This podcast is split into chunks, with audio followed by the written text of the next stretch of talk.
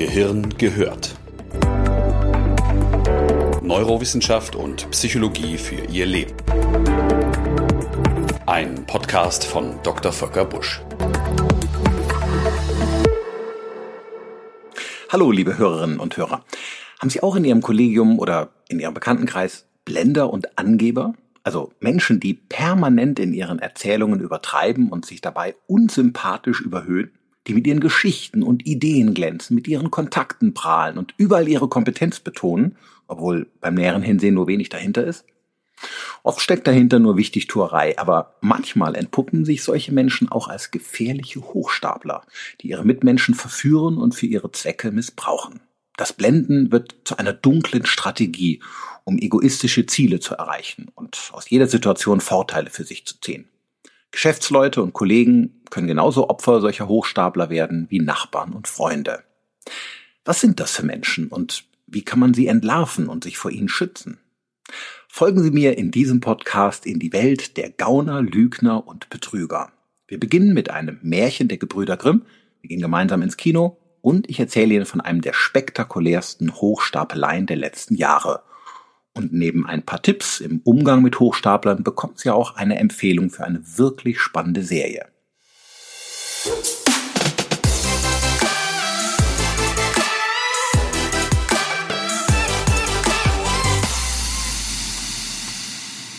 Hand aufs Hirn. Ein bisschen übertreiben wir alle mal. Manche tun es, wenn sie auf Gartenpartys Freunden von ihrem Hammerurlaub erzählen.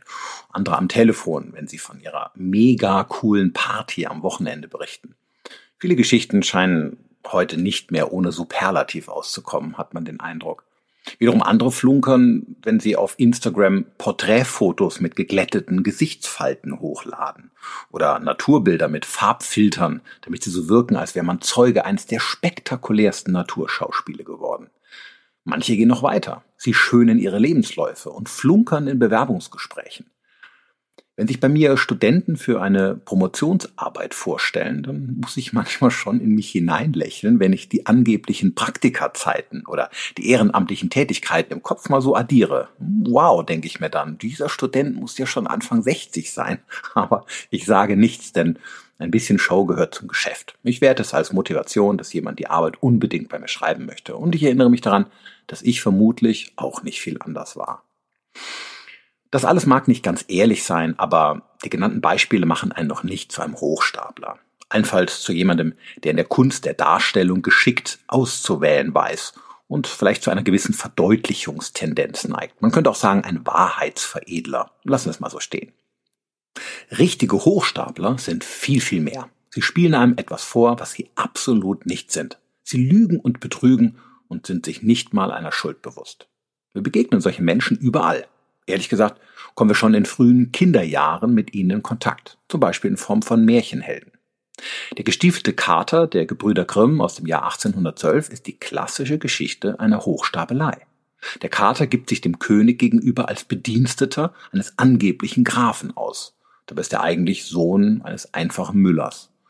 Aber er schafft es mit der richtigen Kleidung Eindruck zu schänden und den König glauben zu machen, es sei der Besitzer großer Ländereien. So schafft er es schließlich, die Prinzessin zu heiraten und der Erstminister im Reich zu werden. Ganz schöne Karriere für eine einfache Katze. Die Welt ist auch außerhalb von Märchenbüchern voll von ähnlichen Fällen. Und oftmals schaffen es gerade die krassen Geschichten ins Kino. Vorschlag, falls Sie heute Abend noch nichts vorhaben, schauen Sie sich Catch Me If You Can an. Ein Film von Steven Spielberg mit Leonardo DiCaprio in der Hauptrolle. In der Geschichte spielt Caprio einen der berühmtesten Hochstapler der amerikanischen Geschichte, Frank William Abagnale Jr. Schon als Jugendlicher betrog Frank seine Mitmenschen praktisch täglich, indem er zum Beispiel gestohlene Benzinchecks seines Vaters in Bargeld eintauschte. Er brachte sich außerdem bei, Unterschriften in perfekter Weise zu fälschen und erstellte sich auf diese Weise zahlreiche Dokumente, Zeugnisse und Abschlüsse.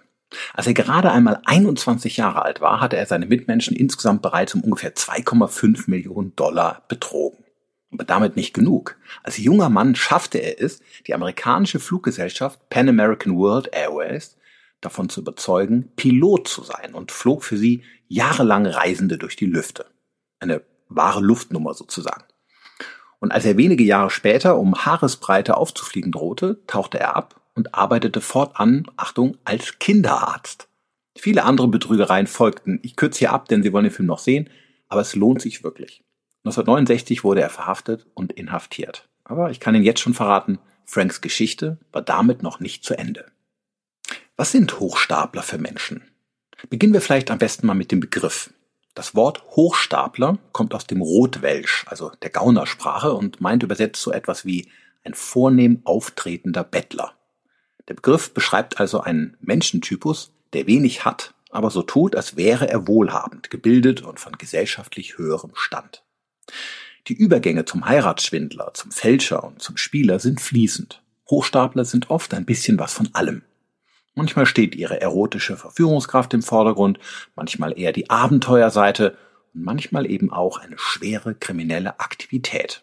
Irgendjemand wird dabei jedenfalls immer ins Unglück gestürzt. Hochstapler finden wir meist in den Berufsfeldern, die gesellschaftlich eine hohe Reputation aufweisen, also Anwälte, Ärzte und Piloten. Selten tarnen sie sich als, sagen wir mal, Floristen oder Landwirte. So wichtig und wertvoll diese Berufsbilder für unsere Gesellschaft sind, so uninteressant sind sie für einen Hochstapler. Denn sie sind weder mit einem, mit einer hohen Einkommensmöglichkeit verbunden, noch mit einem relevanten Statusgewinn.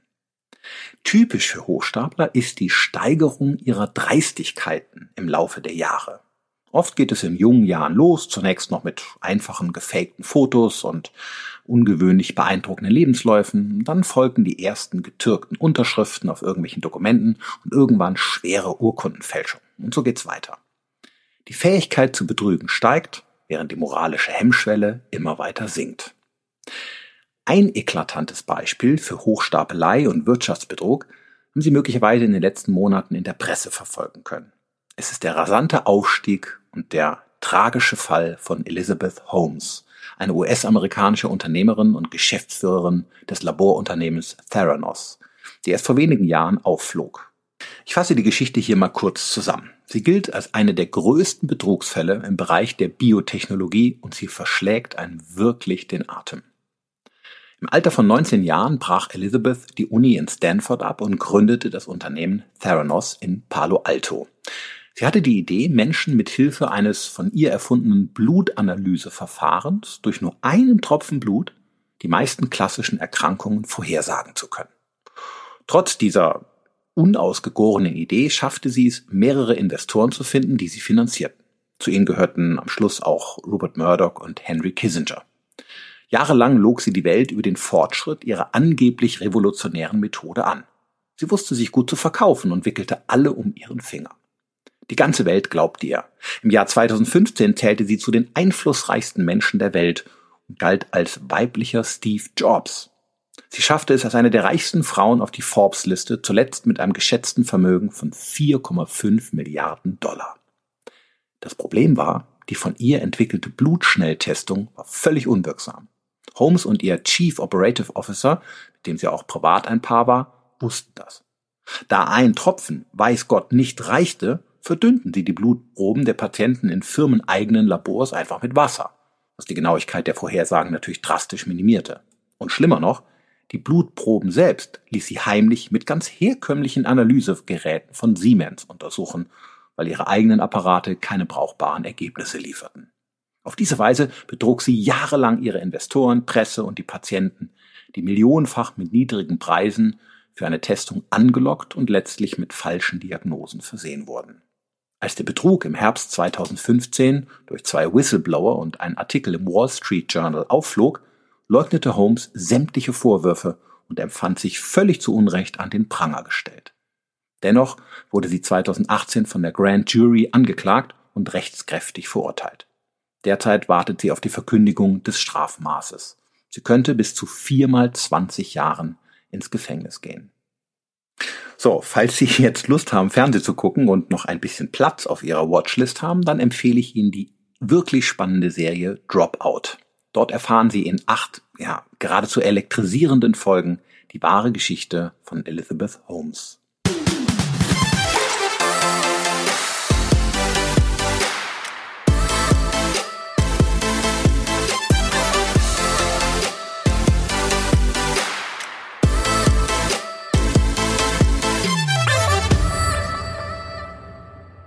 Schauen wir uns einmal an, was in Hochstaplern so vorgeht und warum sie solche Dinge tun.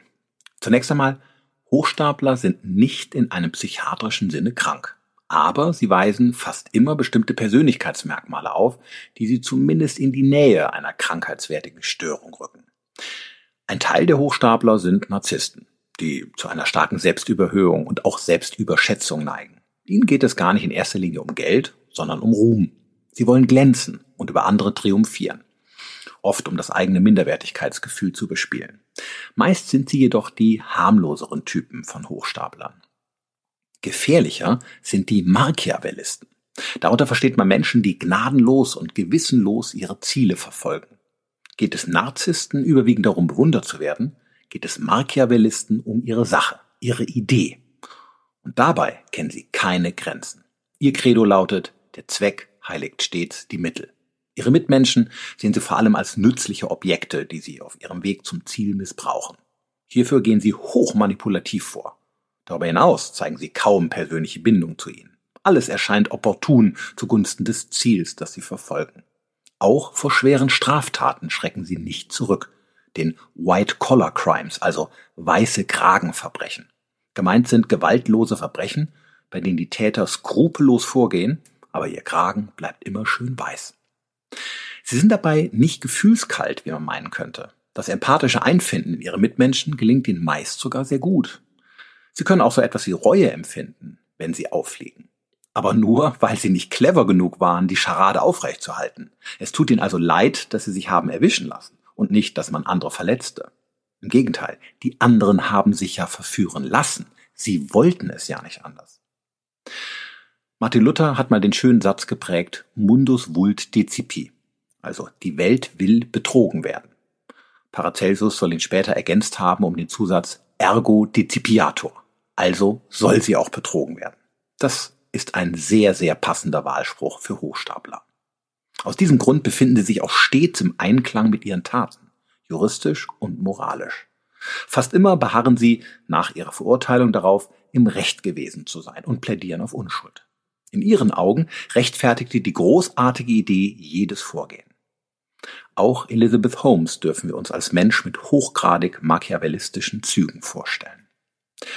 Und falls doch Gewissensbisse oder Zweifel am eigenen Verhalten entstehen, nutzen Hochstapler eine Reihe kognitiver Techniken, mit denen sie sich selbst einreden, alles richtig gemacht zu haben. Oftmals geschieht das ganz unbewusst. Dazu gehören Abschwächungen oder das Verschieben von Schuld. Mithilfe solcher Abwehrmechanismen können Hochstapler auf beeindruckende Weise an ihre eigenen Lügen glauben, wenn sie sie sich nur lange genug einreden. Die Fälle von Abagnale und Holmes werfen die unangenehme Frage auf, wie konnten so viele Menschen über so viele Jahre auf sie reinfallen? Was macht uns so blind? Zum Teil liegt es an uns selbst, dass wir ihnen auf den Leim gehen, denn sie symbolisieren oft etwas, das wir bewundern. Und oft versprechen sie uns etwas, was wir uns insgeheim wünschen. Menschen haben Geschichten immer schon mehr geglaubt als Daten und Fakten. Elizabeth Holmes beispielsweise stand für viele Ideale, die wir heute geradezu frenetisch überall feiern. Ein mutiges und zielstrebiges Handeln, sein Ding machen, sich von niemandem dabei abbringen lassen. Toll.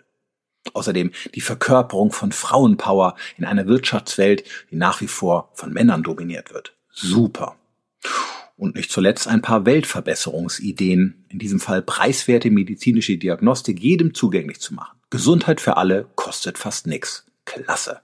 Wer wollte da noch skeptisch sein? Die Glücksgefühle anästhesierten alle Bedenken. Eine Narkose, die die Lüge über zehn Jahre aufrechterhielt. Manchmal ist es auch die reine Gier, die uns blind macht. Der milliardenschwere Betrug des deutschen Unternehmens Wirecard wurde bekanntlicherweise nicht nur möglich, weil ein paar Hochstapler im Management des Unternehmens die Finanzwelt jahrelang belogen und staatliche Kontrollgremien versagten.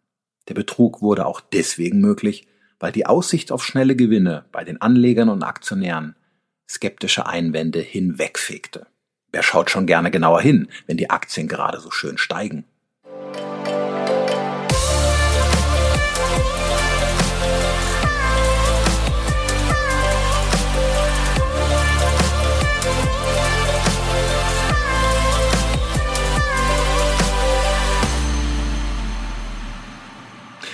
Was können Sie tun, um Hochstapler frühzeitig zu erkennen und eben nicht auf sie reinzufallen? Zunächst einmal glauben Sie keinen Körpersprachlern.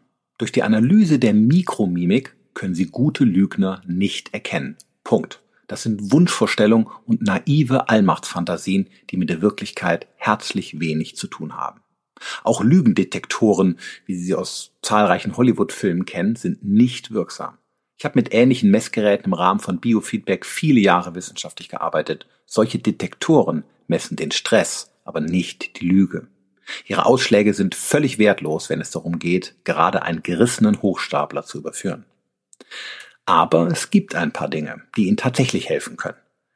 Ein Hochstapler früh zu erkennen und ihnen aus dem Weg zu gehen. Wenn Sie die betreffende Person, ihre Sprache und ihre Verhaltensreaktion sorgfältig beobachten, dann werden Sie möglicherweise nämlich ein paar Ungereimtheiten erkennen. Sie alleine sind natürlich nicht immer gleich ein Beweis, aber ein Grund, aufmerksam zu werden und vorsichtig zu bleiben. Erstens, lassen Sie sich nicht verführen. Hochstapler wirken auf uns oft unwiderstehlich. Und wir verfallen ihnen, weil sie es teuflisch gut verstehen, ihre egoistischen Ziele mit so viel Charme zu verpacken, dass jeder Zweifel im süßen Duft der Verführung erstickt wird. Ein Beispiel. Erinnern Sie sich an den Roman von Thomas Mann Die Bekenntnisse des Hochstaplers Felix Krull?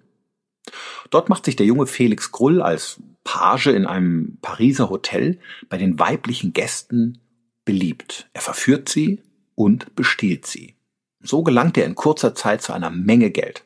Schon bald führt er ein Doppelleben als Kellner und reicher Gentleman. Durch seine erotischen Affären und durchtriebenen Verführungen gelangt er in immer höhere Gesellschaftsschichten. Seinem Charme kann sich einfach niemand entziehen. Falls Sie nicht so auf Thomas Mann stehen, habe ich zwei Filmbeispiele, die die verführerische Kraft von Hochstaplern genauso zeigen. Der talentierte Mr. Ripley und zwei hinreißend verdorbene Schurken. Auf Leinwänden treffen wir Hochstapler, die uns verführen, besonders häufig. Der mittlerweile leider verstorbene Jean-Paul Belmondo hat seine ganze Filmkarriere auf der Darstellung von sympathischen Gaunern aufgebaut. Wir mögen sie im Kino und zumindest anfangs auch im echten Leben. Fast alle Hochstapler sind immense Sympathieträger. Aber es sind eben Menschen mit zwei Gesichtern und genau das macht sie so gefährlich. Lassen Sie sich also nicht verführen. Passen Sie auf, wenn Ihr Geschäftspartner oder Ihr Kollege von der Sachebene auf die Gefühlsebene wechselt. Meist hat das einen Grund. Insbesondere, wenn er Ihnen etwas verkaufen will oder ein anderes Ziel verfolgt, für das er Sie braucht. Ist es wirklich ein ernst gemeintes Kompliment? Völlig unabhängig von seiner, von seinem Ziel? Oder bezweckt er etwas damit? Wenn Sie spüren, die Beziehung zwischen Ihnen rückt in den Vordergrund und die eigentliche Sache an sich immer weiter nach hinten, dann stimmt meist was nicht. Und falls die Luft im Raum mal so richtig getränkt sein sollte von einer süßen Schwere, dann machen Sie erstmal das Fenster auf und atmen durch. Frische Luft macht den Kopf meist wieder klar. Zweitens, schauen Sie sich die Ergebnisse an. Hochstapler sind gut darin, den Schein zu wahren und sich brillant zu präsentieren. Sie sind unheimlich eloquent und quatschen sehr viel, wenn der Tag lang ist. Aber oft verfügen sie über wenig Hintergrundwissen. Viele Gespräche verlaufen daher ohne wirkliche fachliche Tiefe, sondern bleiben oberflächlich und banal. Sie weichen aus, wenn man es genau wissen will. Fragen Sie daher nach. Echte Kompetenz erkennen Sie daran, dass jemand mehr weiß, als bei Google zu einem Thema unter den ersten zehn Treffern steht. Seien Sie außerdem vorsichtig, wenn Ihre Erzählungen inszeniert wirken. Wenn Sie Ihre Pläne groß und schwülstig vortragen oder wenn Ihre Sprache permanent zu Übertreibungen neigt. Erst recht, wenn die versprochenen Handlungen nicht umgesetzt werden oder wenn Ihre Leistungen unterdurchschnittlich bleiben. Hochstapler haben gut reden, solange sie ihren Reden keine Taten folgen lassen müssen. Dennoch kommen sie relativ weit damit. Einer der bekanntesten Hochstapler Deutschlands, der gelernte Briefträger Gerd Postel beispielsweise, nahm in den 80er Jahren unter dem Namen Dr. Dr. Clemens Bartholdi eine Amtsarztstelle in Flensburg an. Postel war also so dreist, dass er sich nicht nur eine Approbation ausstellte, sondern gleich zwei Doktortitel vergab. Er beurteilte fortan psychisch kranke Menschen und entschied über deren Einweisung in die Psychiatrie. Einer Zeitung gegenüber sagte er einmal wörtlich, Wer die Dialektik beherrscht und die psychiatrische Sprache, der kann grenzenlos jeden Schwachsinn formulieren und ihn dann in das Gewand des Akademischen stecken. Aber die schönen Reden ohne Hintergrundwissen reichen eben auf Dauer nicht. Denn Gerd Postels, äh, Verzeihung, Dr. Dr. Bartholdis Fehlleistungen, die waren so eklatant, dass man seinen Aufgabenbereich immer stärker beschränkte und ihm irgendwann eine städtische Beratungsstelle nahelegte, die er jedoch ablehnte. Irgendwann tauchten zwei Pässe mit gleichem Lichtbild auf und der ganze Schwindel flog auf. Er floh nach Bremen, wurde aber 1984 von der Polizei gefasst. Falls Sie durch die Geschichte auch mir gegenüber jetzt skeptisch geworden sind, möchte ich an dieser Stelle anmerken, dass ich wirklich Medizin studiert habe. Ich bin auch wirklich Psychiater. Schicke Ihnen auch mein Staatsexamen, wenn Sie mir nicht glauben. Ich habe auch alle meine wissenschaftlichen Publikationen selbst gefälscht, äh, äh, durchgeführt. Ehrenwort. Drittens, achten Sie auf Umgang mit Kritik. Hochstapler können ultra schlecht mit Kritik umgehen und tendieren dazu, andere runterzumachen, die sie in Frage stellen. Sie suchen die Schuld immer bei anderen, wenn mal was schief lief. Ihr Status und ihr Außenbild sind nämlich immer wichtiger als die Wahrheit. Achten Sie also darauf, was passiert, wenn sich die Schlinge der Wahrheit zuzieht. Akzeptieren Sie dann eine andere Perspektive? Gestehen Sie möglicherweise Ihren Fehler ein? Oder kämpfen Sie umso verbissener? Oftmals kann man feststellen, dass äh, Hochstapler im Laufe der Zeit immer ausgebuffter lügen und ihre Meinung zunehmend aggressiver verteidigen müssen. Es wird zu einem Stellungskrieg. Das kann teilweise absurde Formen annehmen, bei dem sie auch vor unfairen Mitteln nicht zurückschrecken. Der deutsche Archäologe Heinrich Schliemann beispielsweise fand im Jahr 1873 an der Westküste der Türkei auf dem Hügel Hirsalik einen Goldschatz aus wertvollen Diademen, Schmuck und Geschirr. Er war überzeugt davon, dass es sich hierbei um den Schatz des König Priamos handeln müsse. Das war Beweis genug, Troja war endlich gefunden. Ein für die damalige Zeit gigantisches mediales Gewitter war die Folge. Schliemann wurde gefeiert wie kaum ein anderer Archäologe vor ihm. Das Dumme daran war leider, er hatte in einer viel zu tiefen Erdschicht gegraben und war dadurch mehr als tausend Jahre zu früh dran. Heute wissen wir, dass der Schatz einer früheren Hochkultur in der Region entstammte, lange vor Homers Ilias. Einer seiner Assistenten machte ihn auf die falsche Erdschicht aufmerksam, aber Schliemann gab seinen Fehler nicht zu, obwohl er wusste, dass sein Assistent recht hatte. Die Eigenvermarktung lief nämlich gerade so richtig gut. Der Schatz des Priamos sprengte mehrere Jahre in den Museen Londons sämtliche Besucherrekorde und brachte ihm viel Ruhm und Ehre ein. Schliemann war nämlich ein gerissener und ausgebuffter Geschäftsmann, ein PR-Profi mit ausgeprägtem Hang zur Selbstinszenierung. Bis zu seinem Tod leugnete Schliemann wissenschaftlich unsauber gearbeitet zu haben. Die vermeintliche Entdeckung des Schatz des Priamos gehört heute zu den spektakulärsten archäologischen Hochstapeleien der Neuzeit. Werfen wir nochmal einen Blick auf die Hochstapler selbst. Was wird eigentlich aus ihnen, wenn der Betrug aufflog? Nun, leider besteht, wie schon gesagt, nur selten Einsicht in die eigenen Taten. Ein Pfarrer wird sie nur selten im Beichtstuhl begrüßen. Auch eine Therapie im engeren Sinne nehmen sie praktisch nie in Anspruch. Meist endet ihre Karriere nicht in der Psychiatrie, sondern im Gefängnis. Und nach der Entlassung bleibt ihr Leben kompliziert. Neben zahlreichen behördlichen Auflagen wird meist jeder ihrer Schritte in Freiheit überwacht und kontrolliert. Menschen mit bekannter, schwerer Urkundenfälschung haben es nämlich zudem alles andere als leicht, Verträge zu unterzeichnen oder relevante Geschäftsbeziehungen einzugehen. Elizabeth Holmes beispielsweise darf mindestens zehn Jahre lang keiner unternehmerischen Aktivitäten mehr nachgehen, wenn sie auf freiem Fuß ist. Außerdem droht der mittlerweile jungen Mutter, wie schon berichtet, eine hohe Gefängnisstrafe. Aber es gibt auch Ausnahmen, die uns zeigen, dass besonders gewiefte Hochstapler auch nach ihrer Gefängnisstrafe ganz clevere Mittel und Wege finden, um sich irgendwie freizuschwimmen. Der falsche Pilot und Kinderarzt Frank Abagnale, von dem eben die Rede war, kam bereits nach fünf Jahren Gefängnis frei, weil er den Behörden dabei half, andere Scheckbetrüger zu überführen. Das macht er bis heute. Ganz sauber natürlich. Und Gerd Postel, der falsche Amtsarzt Dr. Dr. Bartholdy, schrieb nach seiner Haftentlassung einen vielgelesenen Bestseller mit dem Namen Doktorspiele. Aber ein kleines bisschen Gerechtigkeit gibt es dann doch. Herr Postel ist nämlich zur Strafe mit einer Juristin verheiratet. Der liebe Gott hat manchmal einen feinen Sinn für Ironie.